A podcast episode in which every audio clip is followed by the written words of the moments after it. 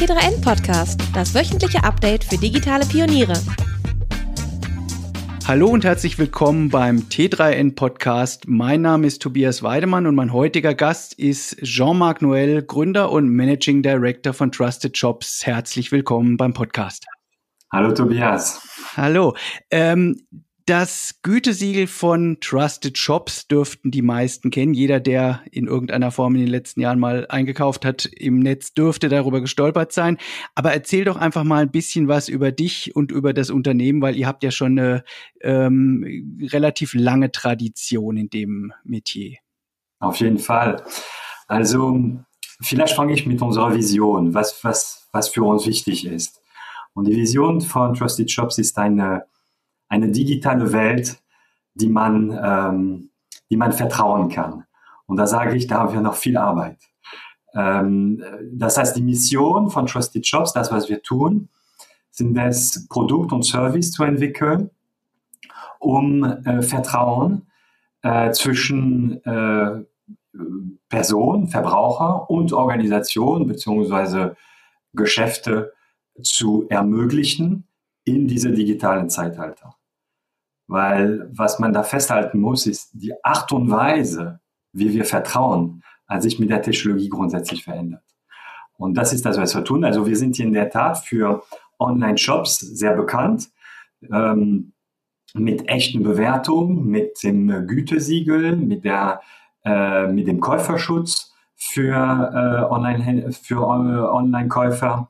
Und mittlerweile nutzen Millionen, muss man sagen, von äh, von Verbrauchern, die unseren Service und, und über, ich glaube, 30.000 ähm, Seiten äh, ähm, nutzen, die die Service von Trusted Shots, um dieses Vertrauen zu, zu, zu stiften, zu steigern.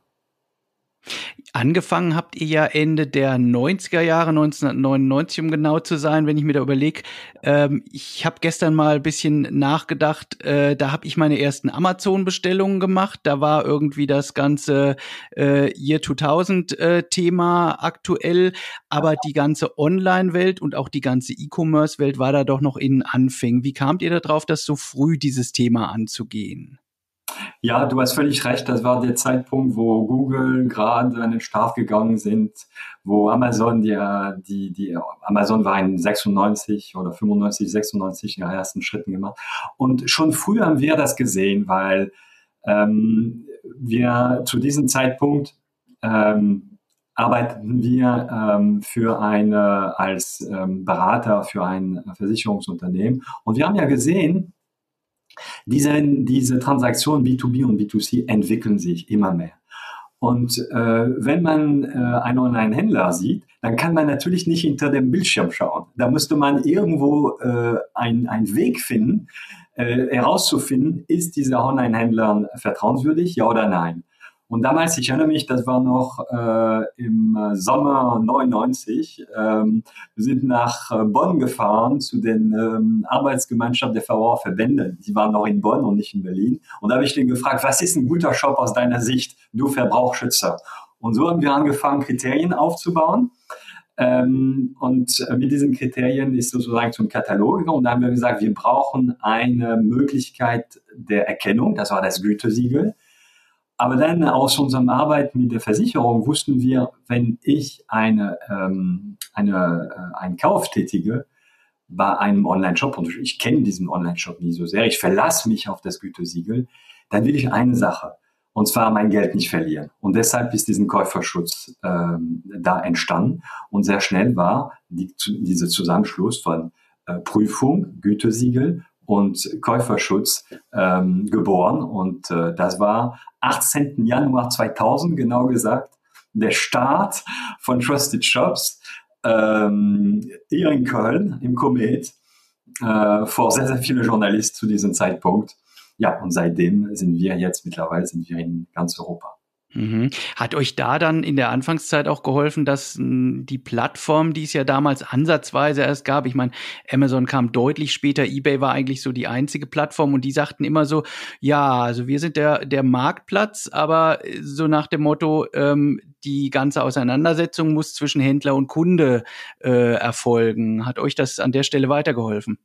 Ja, man muss sagen, das war natürlich, du hast es auch gerade gesagt, das war die Anfänge. Ich glaube, äh, am Ende des ersten Jahres haben wir vielleicht 120 Kunden gehabt oder so. Mhm. Also das war noch sehr überschaubar. Das war, das war eine Vision, muss man sagen, zu diesem Zeitpunkt. Und ähm, ja, das hat uns sicherlich äh, geholfen äh, zu diesem Zeitpunkt, dass äh, Online-Händlern, äh, die ähm, gestartet sind, das waren Pionier, wenn man so will. Und äh, eine Sache war sehr klar, und das sieht man ja heute, und das ist ein interessanter Parallel zu 20 Jahren später. Es waren alle Unternehmen, die sehr klar verstanden haben, dass man sich um das Vertrauen im Internet kümmern muss. Also mhm. sehr, sehr früh war auch eBay oder Amazon mit zum Beispiel diese Fünf-Sterne-Bewertung dabei ähm, und so weiter und so fort. Und das hat uns sicherlich geholfen, dass die, diese Unternehmen äh, das damals sehr schnell gesehen haben. Mhm, mhm. Was hat sich seitdem geändert? Eine ganze Menge sicherlich. Wo, wo glaubst du, stehen wir da inzwischen? Ja, also das ist wirklich sehr spannend, weil ähm, die Internettechnologie ähm, äh, hat wirklich, man, man muss sagen, ein Stück revolutioniert, wie die, äh, die Art und Weise, wie Leute äh, vertrauen. Also man muss, man muss sich nur selbst auch anschauen, was man tut. Mittlerweile die große Mehrheit der, ähm, der Verbraucher oder der Person, ähm, bevor man eine wichtige Entscheidung trifft, schaut man im Internet nach Bewertungen. Und, und das Verrückte, man vertraut ähm, bestimmte Leute, die was geschrieben haben, die man nicht kennt und die man nie sehen werden.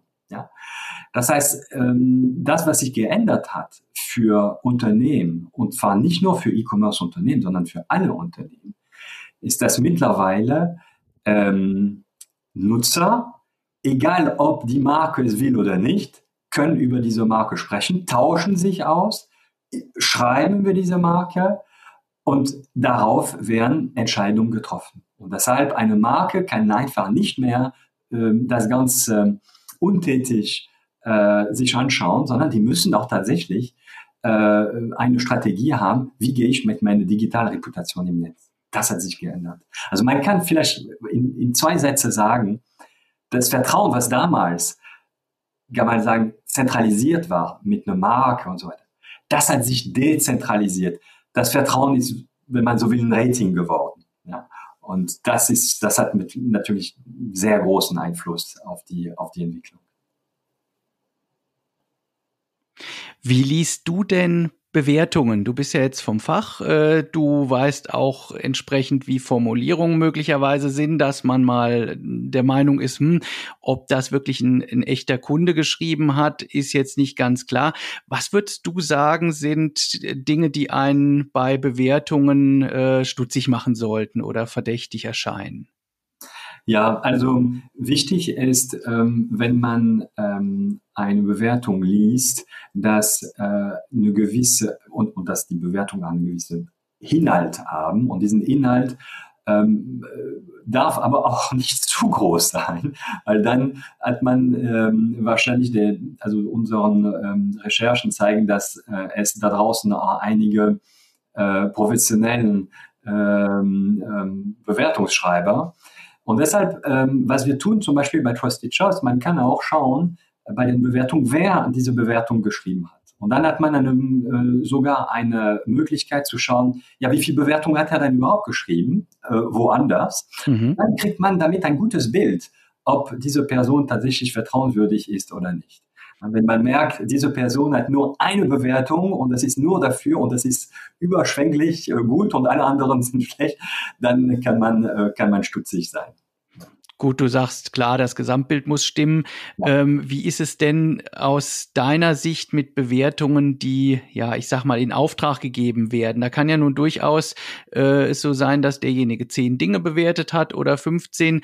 Äh, fällt euch da an der Stelle ein Muster auf oder was sind Muster, an denen ihr sagt, ah, also irgendwie da spricht was äh, dagegen, dass das authentisch ist? Ja, also vielleicht zunächst muss man sagen, ähm, das System, äh, was um Bewertung einzuholen, spielt da eine entscheidende Rolle.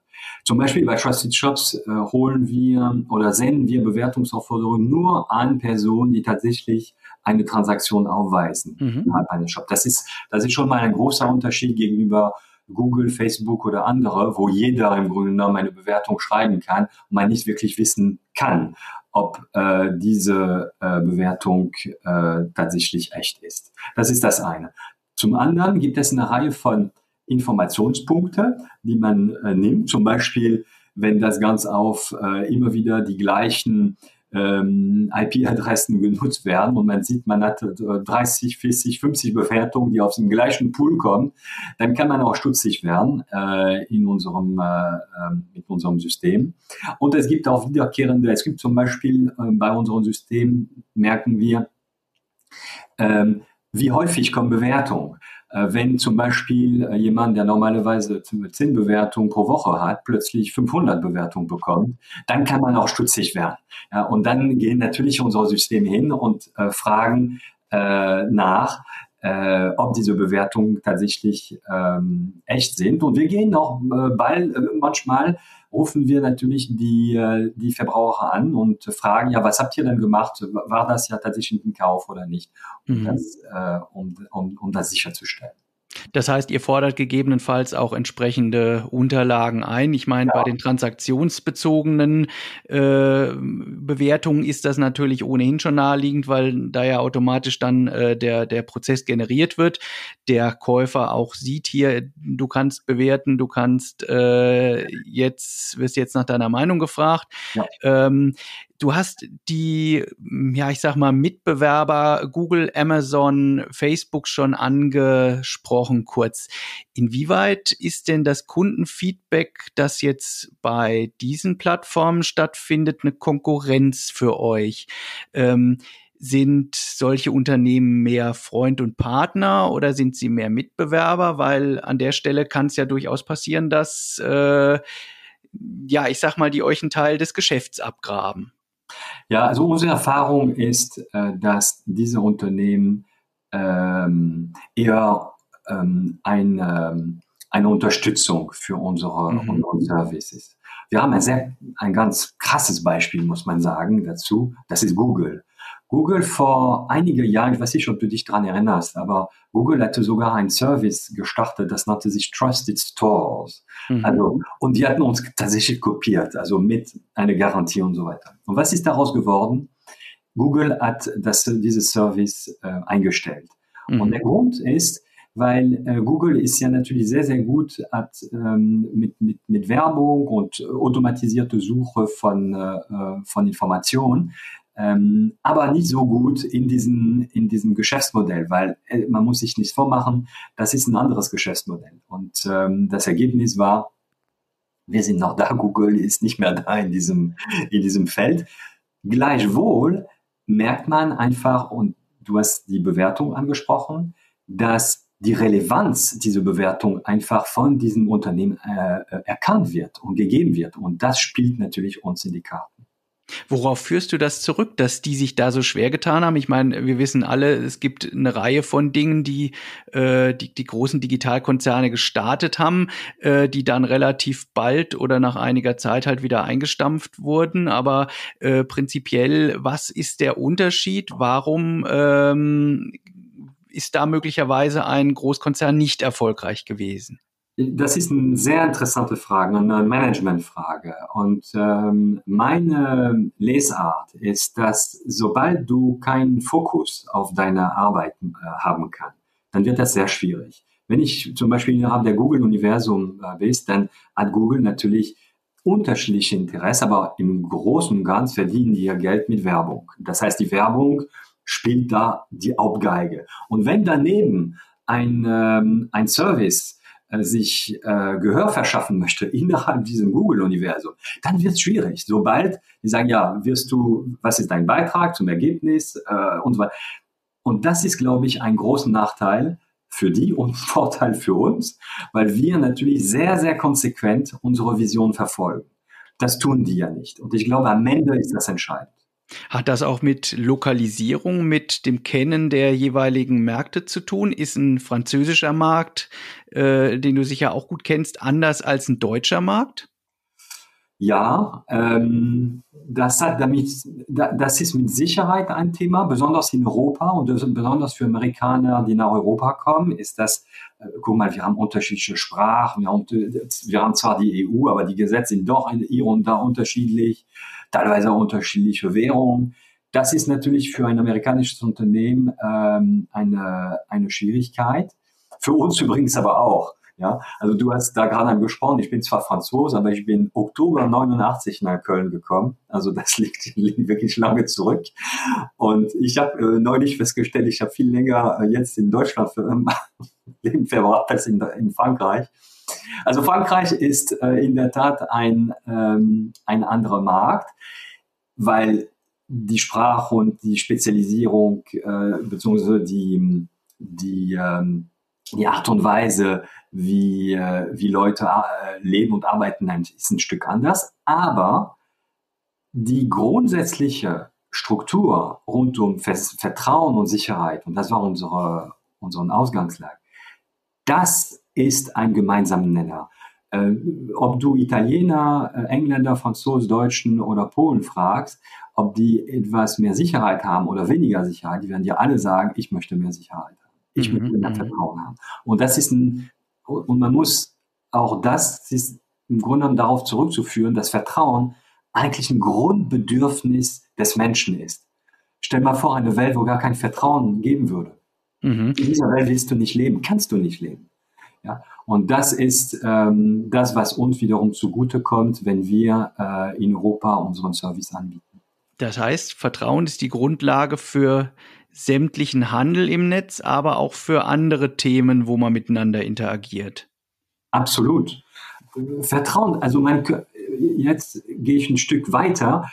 Man kann sagen, dass Gesellschaft, wo Vertrauen herrscht, wesentlich erfolgreicher sind als Gesellschaft, wo kein Vertrauen herrscht. Das hat auch damit zu tun, dass wenn du zum einen, wenn du das ökonomisch äh, betrachtest, ist Vertrauen einfach ähm, ein Kostensenkenfaktor. Stell dir mal vor, du müsstest alles absichern. Das, da, ähm, da würdest du vielleicht gar nicht mehr über die Ampel fahren können, weil du, du wüsstest ja gar nicht, ob der, ob der andere tatsächlich an, der, an, dem, an dem roten Ampel äh, anhält. Das heißt, Vertrauen ist eine Grundvoraussetzung und ich gehe noch ein Schritt weiter. Vertrauen ist auch eine Grundvoraussetzung für Innovation. Weil was ist Vertrauen? Vertrauen brauchst du, wenn du ein Risiko eingehst. Ja, solange du kein Risiko eingehst, brauchst du kein Vertrauen. Innovation ist per Definition Risiko. Und dazu brauchst du Vertrauen. Also man sieht, dass ähm, das spielt eine Riesenrolle.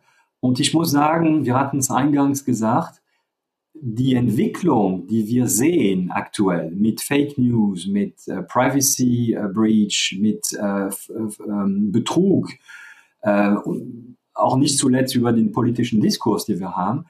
Das ist natürlich sehr besorgniserregend, weil teilweise sind diese Fake News propagieren sich noch schneller, als was du als, Recht, äh, als, als die echten, die echten Nachricht äh, geben wird. Und das hat wiederum einen Impact auf die Gesellschaft, die sicherlich sehr schädlich ist. Also Vertrauen wirklich ein großes Thema für uns. Mhm, ja, insbesondere wenn es sich halt um vermeintlich einfache, einfach zu kommunizierende Inhalte handelt, von denen man ja, äh, ja die sich halt leichter verbreiten.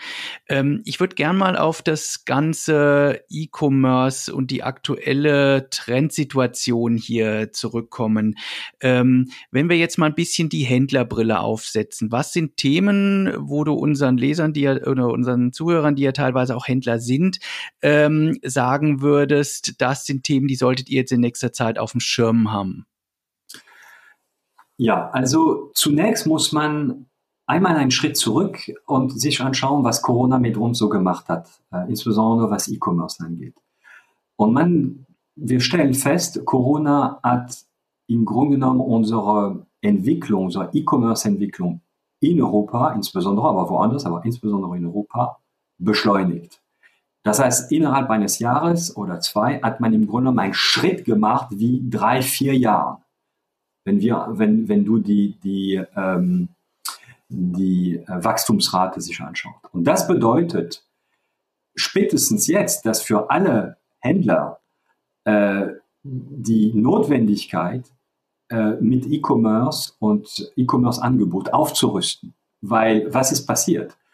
In dieser Zeit sind plötzlich ganz andere Schichten von Personen erfasst worden, die festgestellt haben, oh, das funktioniert, das geht ähm, und ich kann auch tatsächlich auch im Internet bestellen.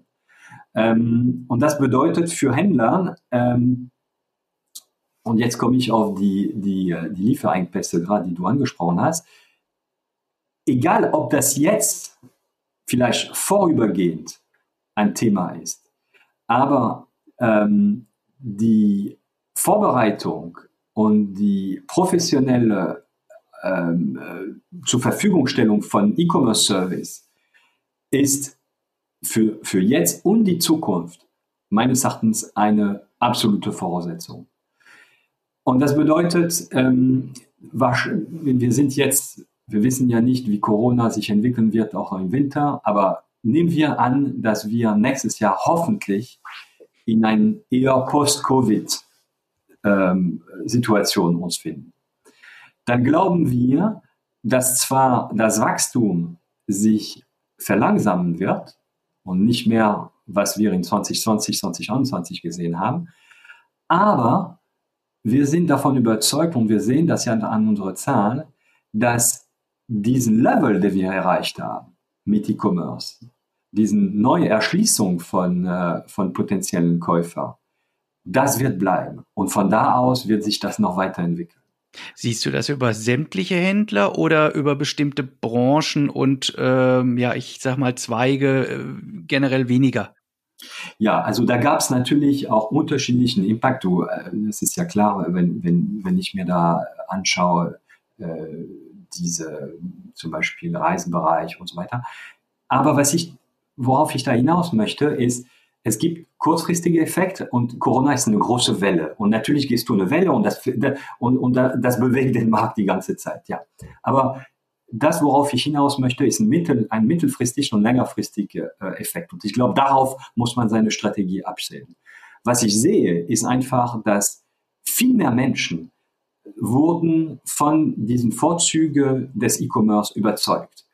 Und das wird nicht zurückgehen. Das wird weitergehen. Und das bedeutet, wenn ich jetzt Händler bin, dann muss ich, selbst wenn es heute noch weh tut, in der, äh, die Möglichkeit beim Shop äh, oder die, die Gelegenheit beim Shop äh, ergreifen und möglichst meine E-Commerce-Angebote ausbauen, weil das wird kommen, selbst wenn es vorübergehend für, also die Möbelhändler waren sehr erfolgreich, weil Leute haben Möbel gekauft in der Zeit, andere weniger, aber das wird sich ja wieder einpendeln in den nächsten, äh, im nächsten Jahr. Davon sind wir überzeugt allerdings auf einem höheren Level. Das heißt, du sagst, äh, bestimmte Käuferschichten, die immer schon online gehandelt haben, werden das weiter tun und neue, sagen wir mal beispielsweise ältere Zielgruppen, die ja nun äh, in der Vergangenheit häufiger gesagt haben, nein, das ist für mich noch kein Thema und bestimmte Dinge wie Bekleidung muss ich halt vorher anprobieren und Möbel mag ich mir vorher anschauen, werden aus deiner Sicht eher ähm, das beibehalten, dass sie jetzt eben den E-Commerce für sich entdeckt haben. Auf jeden Fall. Und du hast es wirklich gut zusammengefasst. Es gibt meines Erachtens zwei Bereiche. Es gibt mein, nämlich die, äh, diejenigen, die neu dazugekommen sind, weil die hatten Angst oder, und jetzt plötzlich müssen die. Ich denke an meine Eltern zum Beispiel, die noch wirklich sehr beklagt sind und plötzlich haben die auch Lebensmittel per Internet bestellt, weil das nicht anders ging. Und das hat funktioniert. Und dann, was, was war die, das Ergebnis? Und er sagt, ach, das funktioniert, da muss ich nicht mehr äh, mit meinem, äh, meinem Auto hin und her fahren. Äh, ich mache das vielleicht nicht immer, aber ab und zu werde ich das machen.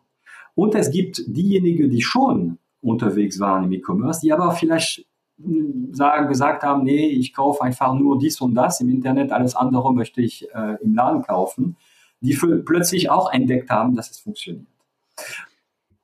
Und vielleicht eine letzte Bemerkung, umgekehrt. Wir sehen auch, dass stationäre Händler, die plötzlich gemerkt haben, oh, ich kann das ja nicht, äh, ich kann plötzlich nicht mehr verkaufen, ähm, haben auch für sich ein E-Commerce-Angebot äh, entdeckt. Und das wiederum gibt noch mehr Möglichkeit für denjenigen, die in einer Stadt zum Beispiel wohnt, weil plötzlich kann er auch über E-Commerce mal seinen Lieblingsladen um die Ecke bestellen Und das führt auch dazu, dass die Nutzung des E-Commerce insgesamt steigt. Und deshalb bin ich sehr zuversichtlich, dass ähm, für die nächsten Jahre wir auf diesem Level weiter, weit, weiter wachsen werden. Vielleicht nicht mehr mit diesen enormen Wachstumsraten, die wir da in den letzten zwei Jahren gesehen haben. Gut, die waren auch speziell und die waren halt auch der Sondersituation geschuldet. Ähm, siehst du beim äh, oder seht ihr anhand von Zahlen, ähm, dass beispielsweise äh, diese bestimmten neueren Nutzer und Einkäufer andere Erwartungen haben äh, und auch in den Bewertungen sich möglicherweise auf andere Dinge ähm, beziehen, als das jetzt der, äh, ja, ich sag mal, 20 Jahre Profi-Vielkäufer schon hatte? Ähm, ich muss sagen, das sehen wir weniger. Wir, wir, wir sehen aber, dass selbst der 20 Jahren, der, der Profi-Einkäufer, ähm, der fällt manchmal auch trotzdem auf eine, ein Problem. Und ähm, was wir aber sehen, ist in der Tat die Nutzung von äh, Bewertung und von ähm, die Orientierung ähm, an das Gütesiegel. Ich, ich, ich sage gern, dass das Gütesiegel für uns der sechste Stern ist. Das ist der, der im Grunde genommen der Nordstern des E-Commerce für unsere, für unseren, äh, für unseren Verbraucher, dass die viel mehr darauf achten, weil plötzlich das Angebot größer ist. Und da muss ich natürlich schauen, ähm, werde ich da, äh, werde ich da äh, ein gutes Geschäft machen? Ist das ein seriösen Händler? Ähm, oder nicht. Also da sehen wir, wir sehen auch öfter Nachfragen von Verbrauchern, die äh, gerne äh, sich absichern, bevor diesen Kauf getätigt werden. Ein paar Worte zu unserem heutigen Sponsor. Stackfield ist ein All-in-One Collaboration Tool aus Deutschland mit allen Funktionen, die Teams für die Zusammenarbeit brauchen. Teamchat, Aufgaben- und Projektverwaltung, Videokonferenzen oder das gemeinsame Arbeiten an Dokumenten. Eines der wichtigsten Alleinstellungsmerkmale der Plattform ist der Datenschutz. Stackfield speichert alle Daten in Deutschland und stellt sicher, dass ein Zugriff außerhalb der EU nicht möglich ist. Stackfield nutzt zusätzlich eine echte Ende-zu-Ende-Verschlüsselung der Daten. So kann niemand, nicht einmal die Mitarbeiter von Stackfield, die Inhalte der Chatnachrichten, Aufgaben oder Dateien einsehen. Das Unternehmen ist seit zehn Jahren auf dem Markt und bei tausenden Kunden wie Banken, Kanzleien oder Behörden im Einsatz also überall dort, wo Datensicherheit und Datenschutz von großer Relevanz sind.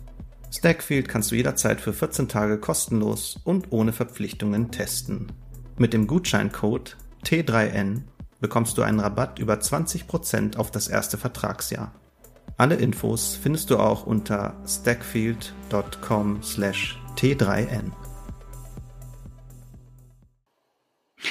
Habt ihr in den letzten Monaten eigentlich entsprechende, ja, ich sag mal, Entwicklungen gesehen, die mehr Richtung äh, Fake-Shops und sowas gehen? Ist das ein Trend, der in der ganzen Branche zu sehen ist? Weil wir haben den Eindruck, dass da schon an ein paar Stellen äh, sich die ja wohl organisierte Kriminalität etwas intensiver äh, in Deutschland um den E-Commerce kümmert. Du hast völlig recht. Äh, das sehen wir auch deutlich. Wir sehen auch, dass die Professionalität dieser Fake-Shops-Betreiber äh, deutlich zuge äh, zugenommen hat. Und ähm, wir sehen äh, mittlerweile mit den Tools, die auch da zur Verfügung äh, gestellt werden, dann ähm, haben die natürlich auch, muss man sagen, auch ein leichtes Spiel. Und mittlerweile ist das nicht mehr so, dass die Website einfach voller äh, Fehler sind. Das ist schwierig zu erkennen. Und äh, ich muss sagen, das ist das, was ich eingangs zu unserem Podcast äh, gesagt habe. Äh, wir sehen ähm, einerseits dieser, dieser Trend zu Fake Shops, Fake News, auch man muss sagen, mit den Technologien, die da zur Verfügung gestellt werden, deutlich steigern. Das ist ein Problem. Das ist natürlich wiederum für Trusted Shops ähm, eine Entwicklung, die förderlich ist, weil die, äh, die Nutzung unseres Service ist, äh, wird noch wertvoller, es ist noch wichtiger, sich auf ähm, echte Bewertung bzw. ein Gütesiegel zu verlassen. Ähm, dennoch versuchen wir diese, und das ist ein sehr wichtiger Gedanke, was wir haben, die ganzen Services, die wir zur Verfügung stellen, sind dafür da, gute Shops nach vorne zu bringen und auch gute Käufer mit diesem guten Shop zu verbinden und nicht, wie vielleicht den einen oder anderen, schlechte Shop irgendeinen Vertrauensmantel zu verpassen. Und das ist, wie ich finde, mit der Entwicklung äh, aktuell rund um äh, Fake-Shops, diese, diese, diese Dienstleistung wird noch wichtiger. Jetzt steht das Jahresendgeschäft an. Wenn man viele ähm, Berater im E-Commerce hört, geht's jetzt eigentlich äh, schon jetzt Ende Oktober mit dem richtigen Weihnachtsgeschäft los. Man mag den Begriff Weihnachtsgeschäft fast noch nicht in den Mund nehmen, aber es kommt der Singles Day, es kommt der, ähm, der Black Friday mit der Cyber Week. Ähm, was wird dieses Jahr anders sein? Wie seht ihr das ganze Knappheitsthema? Ähm, ist das was, worauf sich Händler einstellen müssen? Ja, definitiv. Also ich meine, das ist ja, du hast natürlich verschiedene Kategorien von Händlern. Du hast ähm, die äh, Elektronik äh, oder die Unterhaltungselektronik, die natürlich mit dem Chipmangel äh, und den Lieferengpässe ähm, besonders betroffen ist. Und da kann man nur leider sagen, ähm, entweder waren die Händler ähm, ja, äh, weitsichtig und haben auch frühzeitig bestellt und ihre, ihren, ihren Lager äh, aufgefüllt. Ähm, sonst wird das natürlich auch sehr schwierig.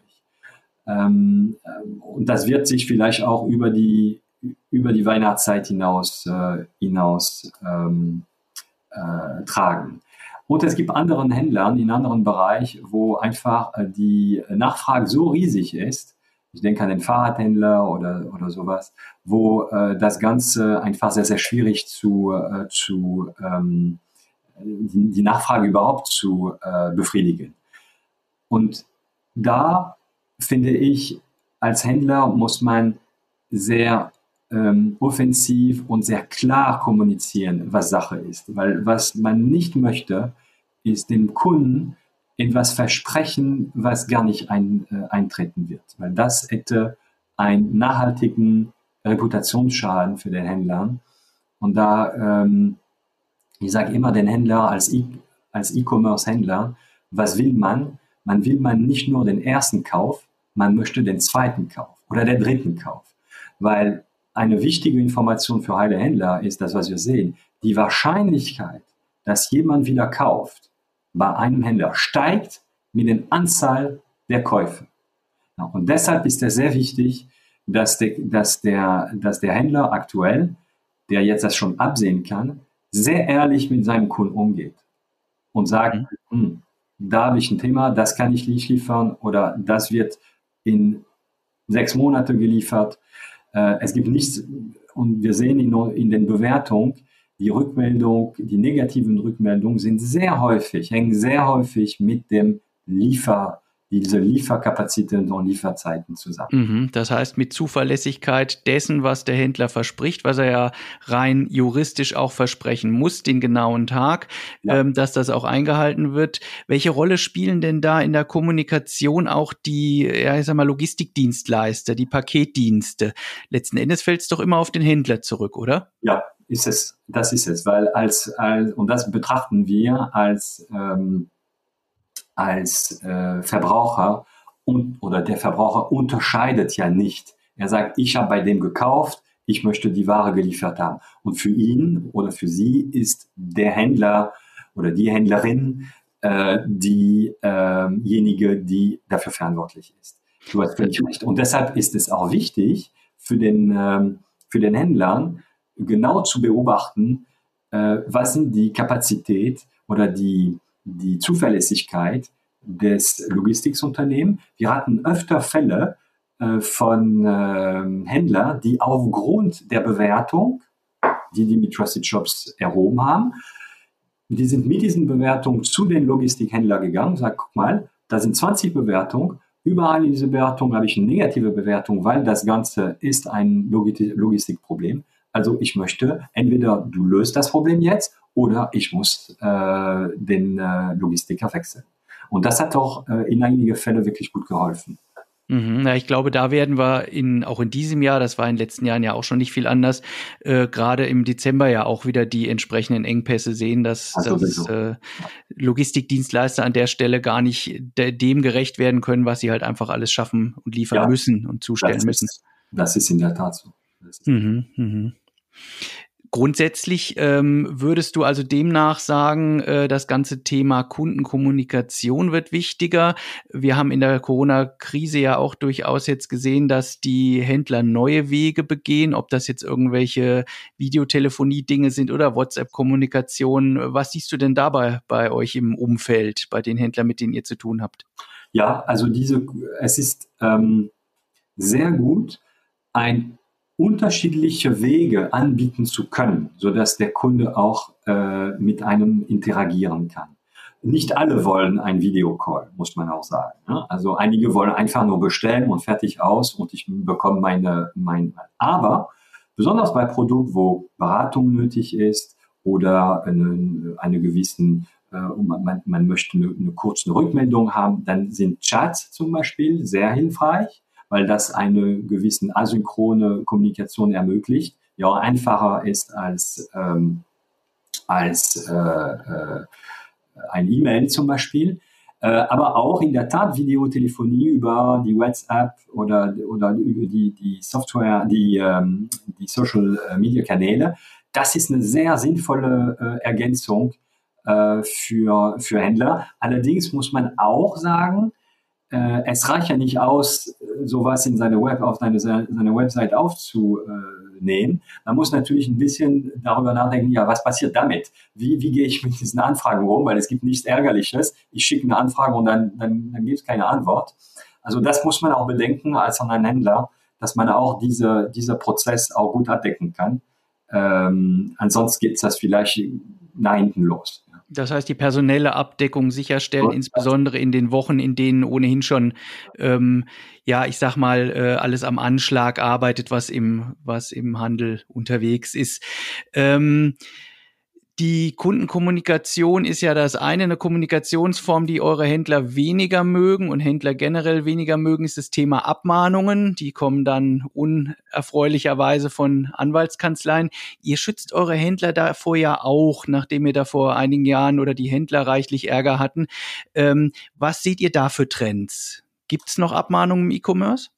Ja, also es gab eine Novellierung äh, und des Gesetzes und äh, die gute Nachricht, wie ich finde, für, äh, für Händler ist, dass die Anzahl der Abmahnungen und diesen Abmahnvereinen, die man so gesehen hat, äh, zurückgegangen ist. Und das ist eine gute Nachricht für alle. Nichtsdestotrotz gibt es, es ist ja so, dass das ähm, Instrument Abmahnung nach wie vor in Deutschland äh, zum Einsatz kommt. Und deshalb ist das ratsam, äh, sich dagegen zu schützen, äh, gar keine Frage. Ähm, vielleicht muss man auch sagen, darüber hinaus, wir sehen in den Markt vielleicht einen gewissen Shift. Äh, Abmahnungen bleiben wichtig, aber was wichtig und wichtiger wird, ist das ganze Thema Datenschutz. Das heißt, diese, da insbesondere die, die DSGVO, in, äh, in Deutschland oder GDPR für die Engländer oder RGPD für die Franzosen. Also dass das eine sehr wichtige Weiterentwicklung und da müssen auch Händler äh, genau hinschauen, um da nicht ähm, in die Falle zu tappen. Also, das heißt, die Themen, wo die Händler hinschauen sollen, sind weniger inzwischen das klassische ähm, Kennzeichnungsthema, äh, Impressum und Co., sondern äh, eher eher diese diese Datenschutzthematiken, oder? Ich würde ich würde das vielleicht anders formulieren. Es ist ja nicht so, dass man das nicht mehr beachten muss, die Antwort findet. Das muss man. Die gute Nachricht, es gibt weniger Abmahnvereine, die, äh, ich sag mal, auf Lappalien äh, wirklich Online-Händlern ähm, äh, ärgern äh, äh, können. Das gibt's. Aber nach wie vor muss ich das äh, trotzdem. Also der, die, die, an, die rechtlichen Anforderungen sind da und die muss ich natürlich erfüllen. Aber was ich sage ist, dass darüber hinaus, äh, dass ähm, die Datenschutzanforderungen äh, ein Stück gestiegen sind. Und man muss auch sagen, äh, nicht nur vom Gesetzgeber, sondern es ist eine Anforderung der Kunden. Mittlerweile will ich, wenn ich bei einem, besonders in Europa, äh, einkaufen gehe, und übrigens, übrigens nicht nur einkaufen, sondern es geht darüber hinaus. Das ist, äh, bei, wenn ich bei einer Bank oder einer Versicherung oder so, dann möchte ich gern, dass meine Daten geschützt werden. Und das, ähm, und das nicht zu beachten, wird zu einem Wettbewerbsnachteil für dieses Unternehmen, für diesen Unternehmen in, äh, in Europa. Da, davon sind, das sehen wir, das betrachten wir, wie die Entwicklung äh, sich da abzeichnet. Und deshalb würde ich wirklich anraten, sich mit dem Thema zu beschäftigen. Mhm, legitimerweise, wobei man ja auch sagen muss, dass gefühlt dieses Wegklicken von Consent, äh, ähm, entsprechenden Consent-Hinweisen ja eher schon fast zur, zur Plage geworden ist und, und das Ziel ja ein Stück weit verfehlt hat. Oder wie siehst du das? Ja, also da muss man auch sagen, die Umsetzung, ich finde, man muss unterscheiden zwischen das, was, was wir vorhaben, nämlich äh, die, die tatsächlichen ähm, ähm, den Datenschutz der entsprechenden, deine Privatdaten und so weiter und dann die Nutzung und wie das Ganze umgesetzt ist. Und ich glaube auch, wie du, dass da ähm, ähm, es gibt wirklich äh, noch Luft nach oben. Das, das, was wir momentan haben als Lösung, ist, wie ich finde, noch äh, verbesserungswürdig. Mhm, mhm. Thematisch ist das ja relativ nah an der ganzen äh, Post-Cookie-Regelung. Ähm, spielt die für euch eine Rolle? Habt ihr mit Cookies gearbeitet? Wahrscheinlich schon zur, zur äh, Identifizierung des Kunden. Ähm, was ist da eure Vorgehensweise oder was sind eure in Überlegungen, wie das in Zukunft laufen kann? Ja, es ist immer sehr wichtig, und das ist ein Prinzip, dass man im Vorfeld erklärt, was man mit den Daten äh, vorhat. Und dass jeder die Möglichkeit bekommt, und zwar ernsthaft, zu sagen Ja oder Nein. Das, ist, das war unser Prinzip von vornherein. Und deshalb haben wir zum Beispiel für die äh, Online-Käufer, die äh, Mitglied bei Trusted Shop sind, haben die die Möglichkeit, diese Mitgliedschaft abzusch äh, abzuschließen. Aber das ist dann dann wissen die ganz genau, wofür diese Daten da sind, können natürlich jederzeit äh, das Ganze zurück äh, ähm, äh, oder abmelden. Aber äh, das ist, wie ich finde, das A und O bei äh, dieser Cookie-Regelung. Ähm, und das, weil das, was sehr unangenehm ist, sind äh, Unternehmen, wo man nicht wirklich genau weiß, was machen die damit. Äh, und man hat ähm, das Gefühl, äh, man hat zu irgendetwas Ja gesagt, aber man, man weiß ja eigentlich gar nicht wofür. Letzten Endes klickt man eh viel weg und viel durch. Das sieht man dann insbesondere bei den großen Konzernen auch, was dann damit dann an Datenvervollständigung ähm, halt passiert und wo man halt auch sieht, welche Auswirkungen das haben kann. Ja, definitiv. Und das ist ja, und das zerstört das Vertrauen, weil man hat den Eindruck, ein bisschen irgendwie ähm, über den Tisch gezogen zu werden. Und das ist eine keine gute Voraussetzung, wie ich finde, Geschäfte zu machen.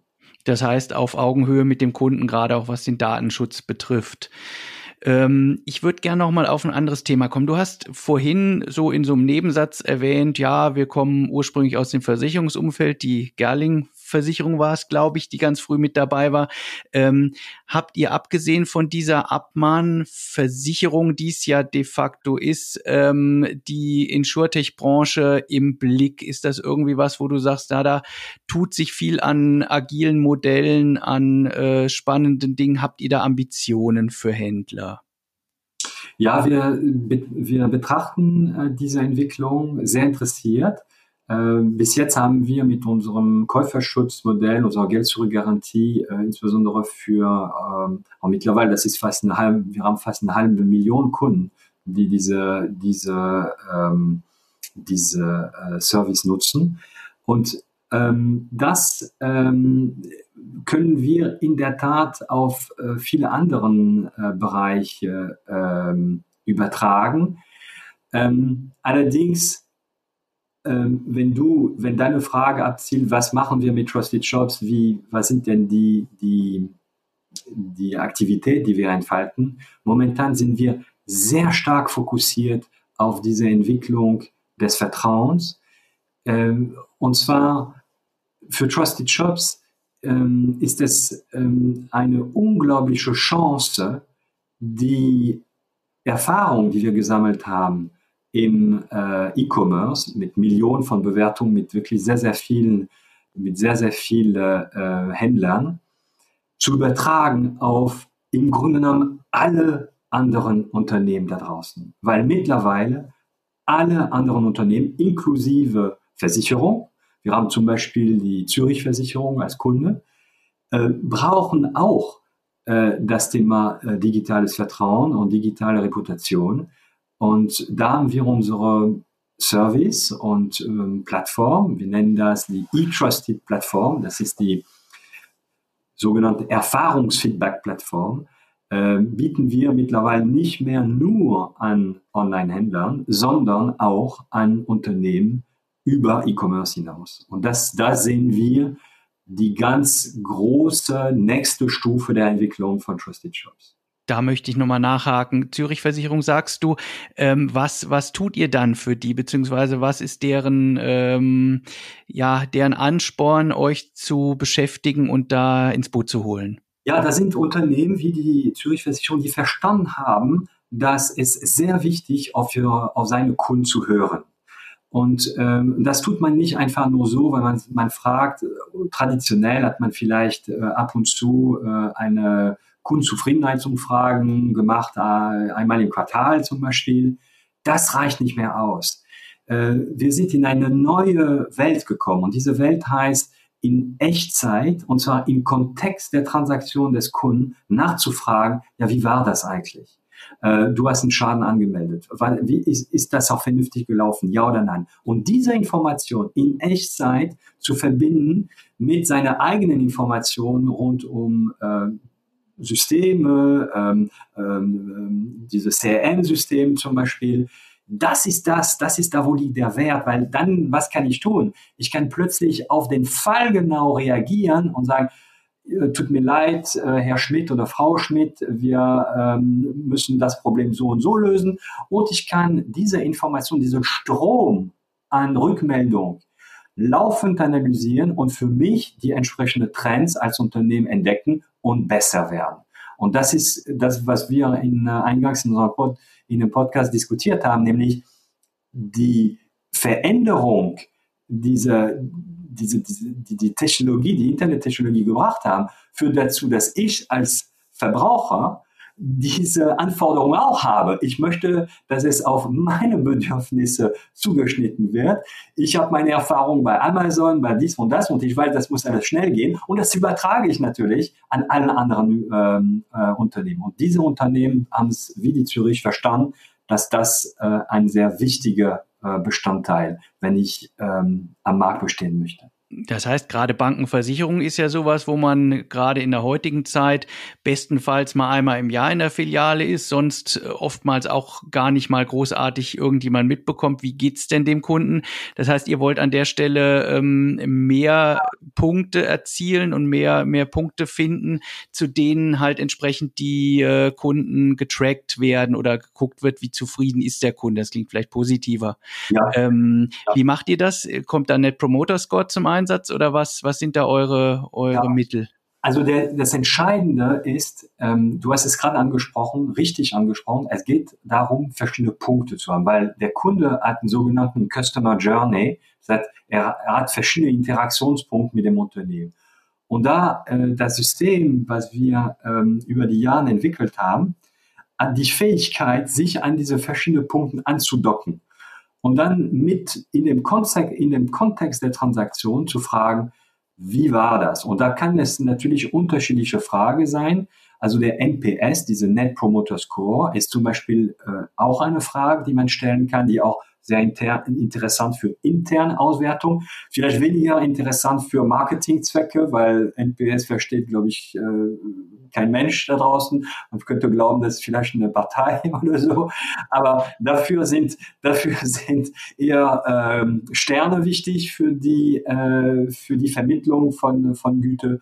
Aber ja, das, der, das A und O ist wirklich zu verstehen, im Kontext der Transaktion, was sagt mir mein Kunde dazu? Weil dann kann ich tatsächlich agieren darauf. Und das, das ist der Clou in der ganzen Geschichte.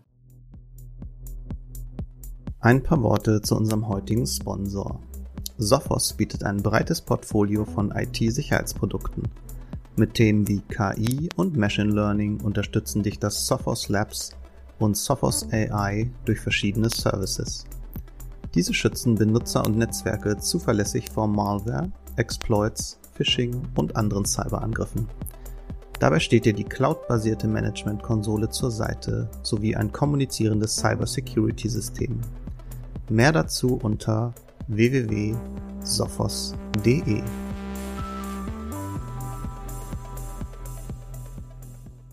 Nun hat sich ja die Welt durch Corona nicht nur für eure Händler weitergedreht und hat eine Menge Herausforderungen in den letzten anderthalb Jahren gebracht. Ihr als Unternehmen hattet ja mit Sicherheit dieselben Themen, wenn es um das die Form der Zusammenarbeit ging. Da habt ihr ja, wenn ich es richtig weiß, äh, relativ früh schon beschlossen, dass die Leute aus dem Homeoffice arbeiten. Äh, du sitzt, wenn ich das richtig sehe, auch im Homeoffice. Ähm, erzähl da doch mal ein bisschen. Was habt ihr da gemacht? Ja, das war, muss man sagen, eine sehr, sehr spannende Zeit für uns. Äh, wir sind damals in, das war März 22, 2020, wir haben alle nach Hause geschickt, im Grunde genommen, von Tag, fast von, von einem Tag zum, äh, zum anderen. Und wir hatten natürlich große Fragezeichen. Wird das funktioniert oder, oder nicht funktionieren? Und wir haben festgestellt, dass das sehr, sehr gut funktioniert hat. Wir waren natürlich mit unserem System auch ein Stück vorbereitet, aber ähm, die Mitarbeiter, äh, die Trustees, wie wir sie nennen, die Trustees haben super zusammengehalten. Äh, ich habe sogar den Eindruck, paradoxerweise, dass wir enger zusammengerückt sind äh, in dieser Zeit. Ich muss sagen, das hat natürlich nicht nur, es war nicht nur, äh, alle sind zu Hause, sondern es hat sehr viel Veränderung gegeben an die Art und Weise, wie wir unsere Firma führen. Wir haben zum Beispiel von fast von Tag eins enorm viel kommuniziert. Ich nach wie vor bis heute schicke ich fast jeden Tag fast eine, ein Newsletter an das Unternehmen, wo wir sehr offen und äh, sehr ehrlich über unseren den Stand der Dinge äh, berichten. Wir haben zum Beispiel angefangen, äh, am Ende eines Monats äh, sehr detailliert über alle unsere Zahlen in den Gesamtunternehmen zu berichten, sodass da die Transparenz für alle von Tag eins da gegeben wurde. Und da sind wir sehr belohnt worden. Ich muss sagen, das macht so viel Spaß mit dem Unternehmen und mit dem Team. Sind alle sehr ehrgeizig. Und ich habe damals sogar gesagt, das Problem ist nicht, dass die Leute zu wenig arbeiten, sondern dass das Problem ist, dass sie zu viel arbeiten. Das kann ja dann auch oh. gerade in so einer Situation daraus entstehen, dass man halt nicht abschaltet, gerade wenn die Distanz zwischen äh, Schreibtisch im klassischen Sinne nicht bedeutet, dass man aus einem Büro nach Hause fährt. So ist das. Das ist absolut richtig. Und da muss man wirklich sehr genau hinschauen und auch Mechanismen einbauen, sodass ähm, dieser, dieses Risiko äh, einfach äh, abgefedert wird. Ähm, und dazu haben wir sehr früh ähm, sogenannten Mobile äh, Work Policy aufgebaut. Wir haben drei Kriterien aufgestellt. Wir haben gesagt, als wir gesehen haben, das hat funktioniert und alle haben mitgemacht, Punkt eins, du kannst arbeiten, wo du willst. Das ist egal. Ähm, Punkt zwei, du bekommst Flexibilität. Aber wir wollen natürlich Flexibilität zurück. Das bedeutet, ähm, früher hatten wir, jeder hatte seinen Schreibtisch früher. Ähm, das wird sich ändern. Wir werden ähm, Shared Desk Policy einführen. Ähm, du, du, du wirst vielleicht ins Büro kommen, um eher mit anderen äh, Mitarbeitern äh, zu kommunizieren. Ähm, du wirst vielleicht weniger nur für dich da, da sein. Und drittens, und vielleicht das Wichtigste, dritter Punkt ist, wir messen unseren Erfolg nicht ähm, an den Anzahl der Stunden, sondern an den Ergebnissen.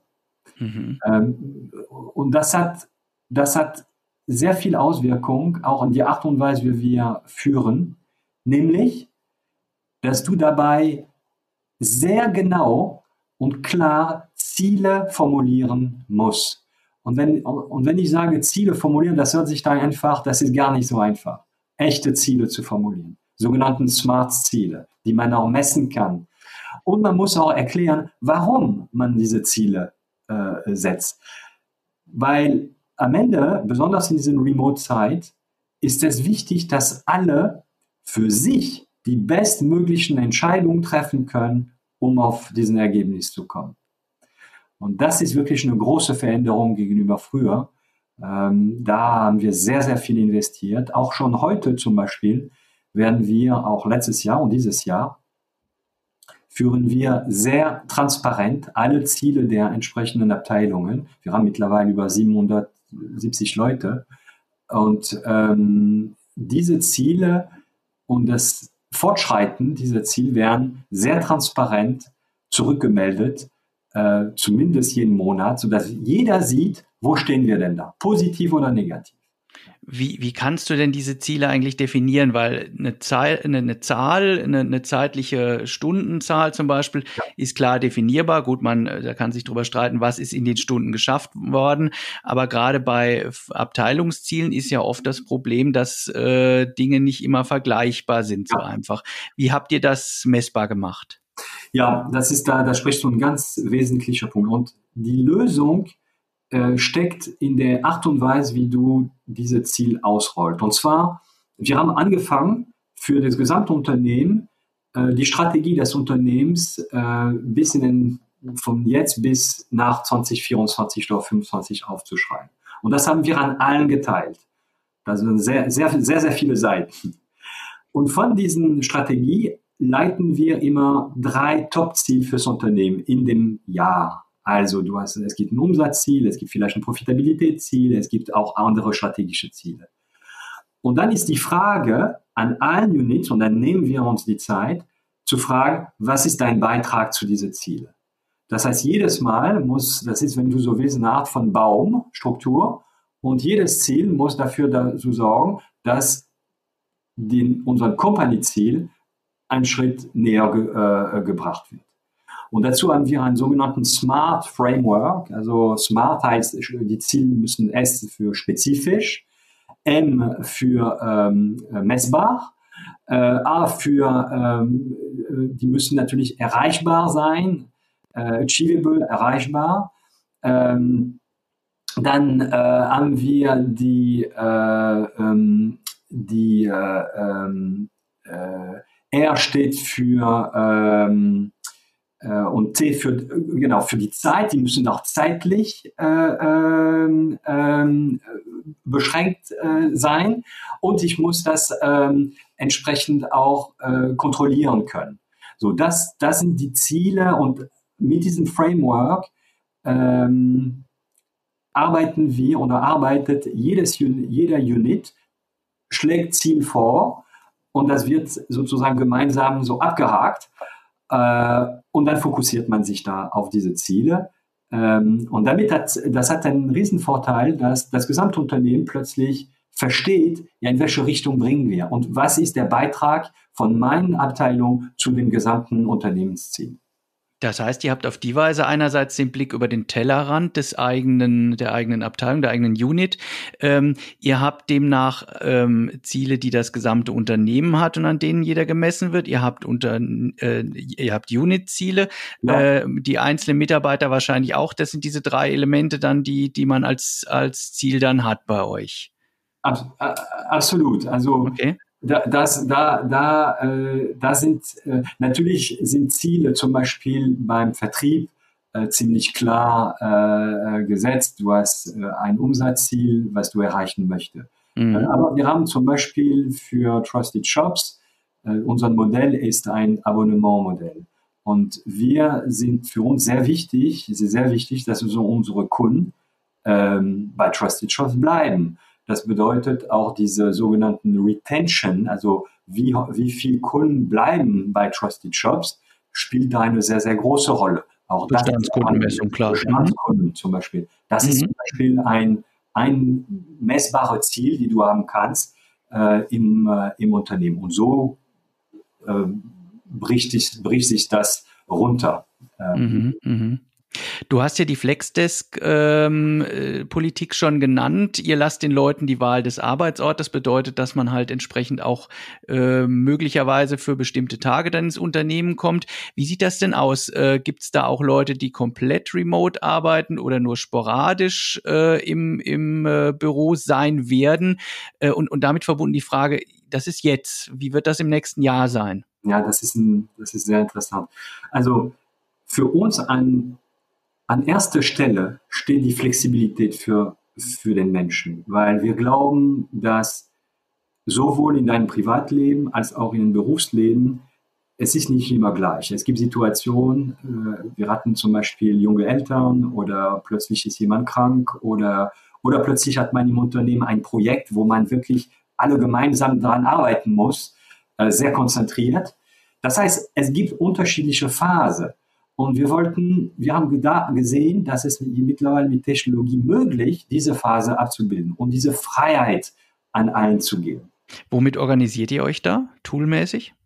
Ja, wir haben, äh, ein, wir haben ein Tool für die Buchung der äh, entsprechenden äh, ähm, äh Desks, wenn du äh, im, äh, im Unternehmen, also im Office sein möchte. Klar, das ist die Logistik. Aber das Wesentliche sind die Ziele, die ich da gerade besprochen habe. Weil am Ende des Tages, hm, und, und da sind wir als Trusted Chance wieder prädestiniert, mir ist es wichtig, dass wir das Vertrauen dem Mitarbeiter entgegenbringen, dass er oder sie bestplatziert ist, um zu entscheiden, wie die Ziele zu erreichen sind.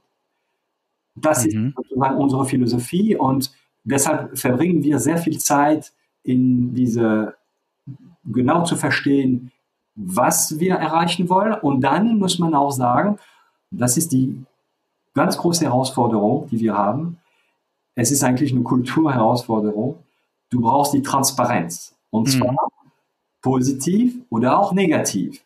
Und besonders negativ. Das heißt, wenn irgendwas schief geht, dann musst du es wissen. Und niemand muss Angst haben, zu sagen, oh, äh, wir hatten dieses Ziel und ich habe das Ziel nicht erreicht. Weil wenn du das nicht weißt, hast du keine Chance, dagegen was zu unternehmen.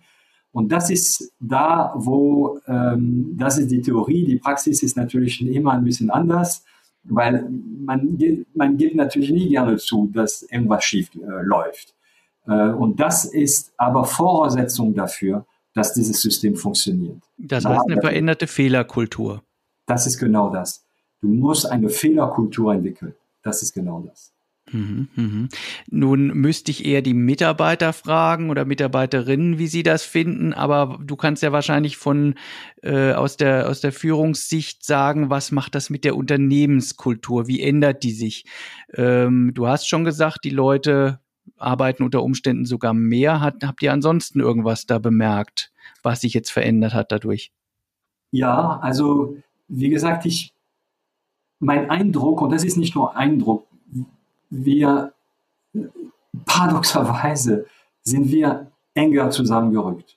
Ich habe sehr viele Rückmeldungen von Mitarbeitern, die immer gesagt haben, auch es ist interessant, weil mit dieser, mit dieser neuen Kommunikation und Transparenz habe ich wirklich den Eindruck, Teil des einen Teams zu sein. Früher habe ich in meiner Ecke gearbeitet und gar nicht so richtig gewusst, was die anderen tun wieso, weshalb. Und jetzt haben wir diese diese, diese Veränderung. Das ist, das ist eine der größten Veränderungen, die ich habe. Und ich glaube, das ist so mächtig am Ende, tatsächlich diese, diese, äh, diese Fähigkeit, das ganze Team in eine Richtung, und zwar die richtige Richtung zu, äh, die, äh, zu bringen. Das ist ein bisschen dieses chinesische Sprichwort, was nützt den ganzen Rudern, wenn das in die falsche Richtung läuft. Ja, und das ist genau das, was wir mit dieser äh, zusätzlichen Kommunikation erreicht werden. Und ich muss sagen, ich glaube nicht, dass es uns gelungen wäre ohne Corona. Das heißt, diese Sondersituation hat dazu geführt, dass wirklich alle gesagt haben, okay, jetzt ist eh alles anders, probieren wir es mal aus und äh, ihr seid ihr seid damit zufrieden, höre ich, entnehme ich dem. Ähm, was das natürlich auch komplett verändert hat, sind diese ganzen Themen wie Einstellungsprozesse, Onboarding. Ähm, wie, wie geht ihr denn damit um? Du hast gesagt 770 Leute. Ich glaube, ich habe noch eher eine Zahl von 550 oder 600 äh, vor vor vor ein zwei Jahren. Äh, ihr seid demnach ordentlich stetig am Wachsen. Wie geht das? Ja, wir haben also, es ist, es, auch das ist wirklich eine ganz spannende Geschichte. Wir haben über die Corona-Zeit über 300 Personen ähm, eingestellt. Und ähm, das Ganze ging ähm, über alle Bereiche oder? Über alle Bereiche und komplett okay. remote. Für viele, viele Bereiche. Wir haben sehr, sehr selten auch Leute tatsächlich im Büro gehabt. Wir haben tatsächlich auch Mitarbeiter, die noch nie im Büro waren. Äh, und übrigens, auch das ist ein Stück auch Absicht. Diese Mobile äh, Work Policy gibt uns eine weitere Entwicklung als Firma. Nämlich, früher haben wir natürlich in Köln und Umgebung gesucht, in vielen Fällen. Und wenn jemand gesagt hat, oh, ich muss nach Berlin, weil meine Freundin nach Berlin umzieht oder ich möchte nach München oder so, dann hieß es, ah, da müssen wir äh, neuen Mitarbeiter suchen. Hat man den Job gewechselt. So ist das. Jetzt überhaupt nicht mehr möglich, überhaupt nicht mehr nötig. Wir haben sehr viele Mitarbeiter, die Gelegenheit genutzt haben, überall äh, in der Republik äh, äh zu, äh, zu leben und es funktioniert wunderbar. Zweitens, ich kann plötzlich ganz andere Menschen für Aufgaben rekrutieren, die ich früher nicht konnte. Das heißt, alles, was man braucht, ist die schnelle Internetleitung. Und ob ich jetzt in äh, der Umgebung von Leipzig sitze oder irgendwo an der Küste, ist für euch letzten Endes, wenn es die gleiche Zeitzone ist, irrelevant. Es ist irrelevant. Oder wir haben Mitarbeiter aus, aus unterschiedlichen Ländern. Zum Beispiel noch gerade äh, eine Mitarbeiterin, die ihre Eltern aus äh, Botswana hat. Und das ist ja kein Problem, plötzlich zwei Wochen dort vielleicht äh, zu, zu, äh, die Zeit zu verbringen und doch trotzdem ein Auge auf die Arbeit zu haben. Das geht, es funktioniert. Ähm, also ähm, andere Möglichkeit. Wir haben verschiedene Standorte in Europa. Wir, haben, wir, wir sind in Barcelona, wir sind in, äh, in Amsterdam, in, in Warschau und, und so weiter. Wir, damit können Mitarbeiter sogar die Standorten wechseln und trotzdem weiterarbeiten. Also das bietet wirklich ganz viele Chancen und, und Möglichkeiten und Flexibilität und deshalb finden wir das eine tolle Entwicklung für uns. Ich sehe gerade Barcelona, Amsterdam, Warschau, Lille auch noch als Standorte. Ja, genau. ähm, das bedeutet aber doch auch, dass die Führung sich komplett wandeln muss innerhalb einer Abteilung. Äh, für mich als, äh, sagen wir mal, Marketingchef ist es dann doch ein Problem, wenn ein Teil meiner Abteilung, sagen wir mal 90 Prozent in Köln sitzen und irgendwie zwei sitzen in Warschau und einer in Barcelona. Wie geht das? Ja, aber das ist ja genau die Herausforderung, äh, die wir haben. Und da komme ich immer wieder auf die, die gleiche Antwort. Ähm, eine wesentliche Aufgabe des People Managers oder der Führungskräfte ist es, sehr klar zu kommunizieren, was die mhm. Mitarbeiter machen wollen. Wenn ich diese Ziele sehr klar definiert habe und beiderseitig, dann funktioniert dieses Modell, weil dann kann natürlich derjenige oder diejenige vor Ort auf diese Ziel, die äh, für, für sich bekommt, äh, arbeiten. Und natürlich, äh, es wird ja nicht immer funktionieren. Und wenn man das Ergebnis vergleicht und sagt, oh, das Ergebnis funktioniert aber gar nicht, dann, ähm, dann, äh, dann redet man natürlich darüber. Und mhm. äh, im schlimmsten Fall äh, sagt man, okay, wir sind ja nicht füreinander geschaffen. Aber ähm, das ist der Weg und ich kann sagen, nach anderthalb Jahren, fast zwei Jahren, dass es sehr, sehr gut funktioniert. Das heißt, es erfordert eine andere äh, ein anderes Mindset, sage ich mal, auch bei den Mitarbeitenden, sicherlich auch bei den Führungskräften, bei den Fachkräften. Ähm, letzten Endes ist aber auch die Frage, braucht ihr dazu spezielle Fachkräfte beruflicherseits? Also habt ihr da jetzt Psychologen oder Arbeitswissenschaftler eingebaut oder habt ihr einfach gesagt, ja, wir probieren das mal aus und machen das bei Trial and Error? Ja, also wir haben mittlerweile eine sehr, sehr große ähm, Personalabteilung und wir haben in der Tat auch ähm, äh, Spezialisten und auch Psychologen, die sich ähm, damit beschäftigen, äh, wie können wir diesen neuen Leadership ähm, etablieren. Und ja, du hast recht, wir werden ja nicht alles richtig machen. Äh, und wir werden Fehler machen. Das ist gar keine Frage. Und, und, aber, und mein Ziel ist, es ist, ist ein bisschen wie Sprache lernen. Ich denke, man muss so schnell wie möglich, so viel Fehler wie möglich machen, um diese Sprache zu beherrschen ähm, und natürlich daraus lernen.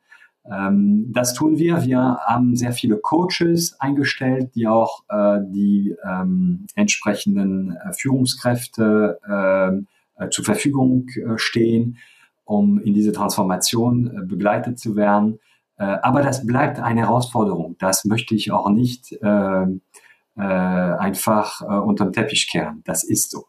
Das heißt aber, ihr habt euch entschlossen, diese Form des Arbeitens, wie sie jetzt halt in den äh, notgedrungen in den letzten Monaten entstanden ist, auch so weiterzuführen und zu gucken, ja. was ihr daraus profitieren könnt, was daraus entstehen kann an neuer Führungskultur und neuer Arbeitskultur. Definitiv. Und übrigens, das hat auch äh, ganz andere äh, Auswirkungen, nämlich zum Beispiel auf unseren Office. Die Art und Weise, wie Büros genutzt werden, wird sich völlig verändern, meines Erachtens. Mhm. Das heißt, es ist viel mehr ein Ort der Kollaboration und viel mehr ein Ort, wo man sich wieder trifft und vielleicht gemeinsame Projektarbeit macht, äh, als früher, wo jeder für sich gearbeitet hat. Das heißt, der Aufbau der Büros hat sich oder der der ja. ähm, des Headquarters hat sich geändert, aber braucht ihr deswegen weniger Büroräume oder, oder Bürofläche oder genauso viele? Das wäre schön, aber ich, ich tatsächlich, ich glaube, Anfang der Pandemie hatte ich gedacht, dass die Bürofläche 30 Prozent effizienter genutzt werden können. Mhm. Mittlerweile glaube ich, dass sie sogar 50 Prozent. Allerdings, okay. allerdings glaube ich auch, dass äh, wir, es gibt eine Gegenbewegung, nämlich wir müssen andere Dinge zur Verfügung stellen. Zum Beispiel diese Remote-Situation oder bisschen diese, diese Homeoffice-Arbeit, die wir gerade jetzt äh, beide äh, jetzt äh, haben gerade. Ähm, jetzt stellen wir vor, uns vor, es gibt drei, vier Leute im Büro und zwei Leute, die da draußen sind.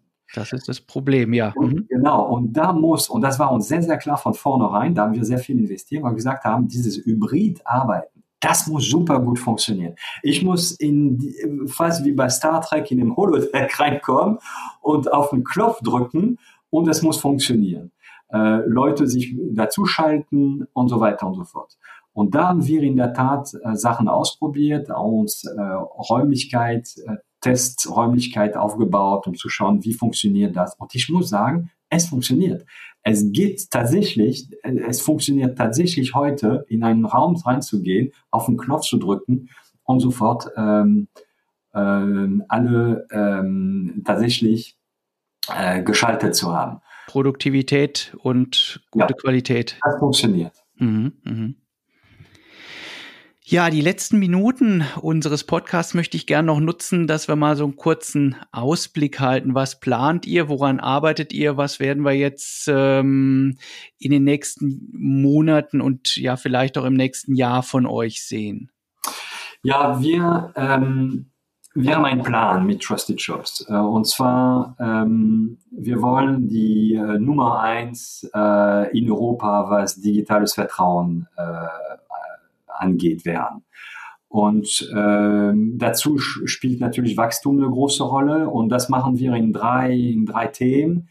Wir wachsen, ähm, wir wollen unseren äh, E-Commerce-Bereich äh, in ganz Europa ausweiten, äh, weil wir glauben fest, dass der Marktführer äh, deutlichen Vorteil hat gegenüber der zweiten oder dritten Platzierten. Und zweitens, äh, ich habe es ja gerade erwähnt, das Thema E-Trusted ähm, ist für uns eine wunderbare Möglichkeit, über E-Commerce hinaus äh, unseren ähm, Experience oder Erfahrungsfeedback äh, ähm, anzubieten und dadurch auch noch ein Stück weiter zu wachsen. Und drittens, wir werden das Ganze, wir, du hast es auch gerade gesehen, wir haben ja verschiedenen ähm, Niederlassung. Und da sind wir gerade dabei, unsere, unsere Struktur äh, sehr viel ähm, lokaler zu entwickeln.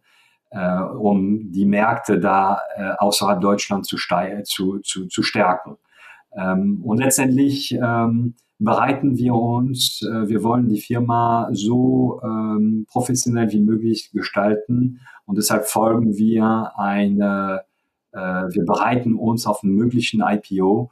Äh, ob das funktioniert, ob wir das tatsächlich machen würde, das steht, bleibt, bleibt noch äh, abzuwarten, aber zumindest wollen wir dafür bereit sein. Das heißt, ihr wollt die Möglichkeit haben, an die Börse zu gehen. Gibt es da schon konkretere, eine konkretere Timeline, konkretere Vorbereitungen oder? Wir, wir machen uns auf den Weg, äh, allerdings äh, ohne Hektik, weil wir brauchen nicht, wir sind ein profitables Unternehmen, ein wachsendes Unternehmen. Das heißt, wir haben diesen Druck nicht. Ähm, und das heißt, man kann auch sagen, vielleicht in den nächsten Jahren äh, werden wir das äh, erreicht haben und dann werden wir sehen, ob äh, es nötig ist für uns, äh, zusätzlichen Mittel an der Börse zu, äh, zu holen für möglicherweise weitere Konsolidierung des Marktes. Mhm. Das heißt, Timing ist noch offen. Ihr werdet das Momentum an der Stelle nutzen, wenn sich's anbietet. Ähm, Herzlichen Dank, Jean-Marc Noël. Wir äh, haben viel gelernt über den E-Commerce, über die aktuelle Situation dort, äh, über das Unternehmen Trusted Jobs und nicht zuletzt auch über neue Formen, andere Formen der Führung, der Zusammenarbeit. Herzlichen Dank für diese Stunde und herzlichen Dank an alle fürs Zuhören. Vielen Dank, Tobias. Es hat Spaß gemacht. Ciao. Tschüss.